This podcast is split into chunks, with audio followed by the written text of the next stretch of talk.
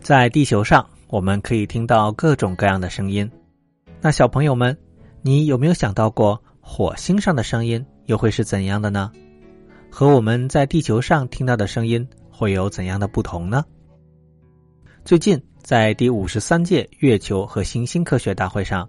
来自美国的一位科学家发表了他所在团队的最新研究成果。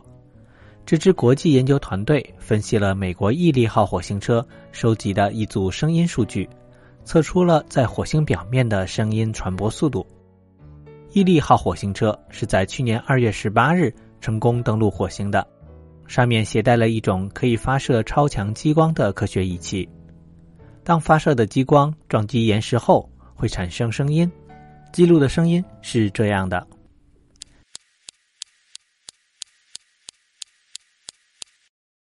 科学家们记录和分析了激光发射和麦克风接收到声音的时间间隔，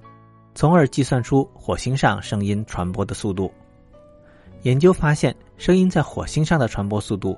大约为每秒二百四十米，比在地球上的每秒三百四十米。要慢不少，而且更为特别的是，不同频率的声音传播的速度变化还不一样。频率高于二百四十赫兹的声音，也就是高音的传播速度，比低频率的低音要快，每秒快约十米。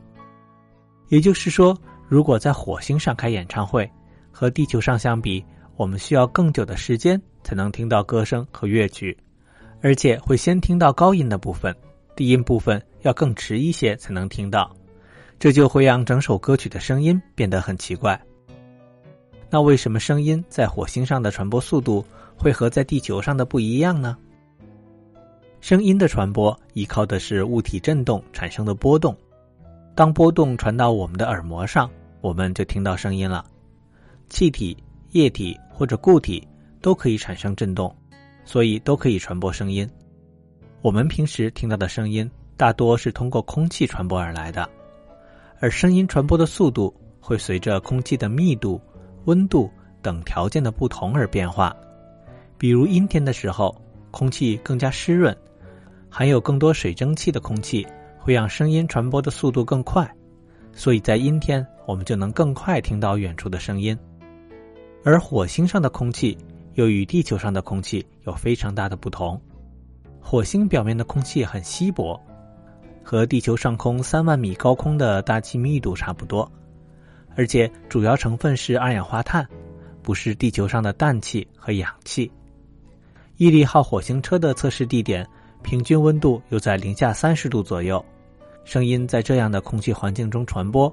速度当然也和地球上有很大的不同了。有趣的是，正是因为声音在不同温度下的传播速度不同。根据速度和温度的对应关系，科学家们可以使用毅力号上接收声音的麦克风，来测量火星表面以及周围的温度变化。研究团队计划在一年内持续监测并分析这些来自火星的声音，从而了解更多的关于火星温度变化的信息。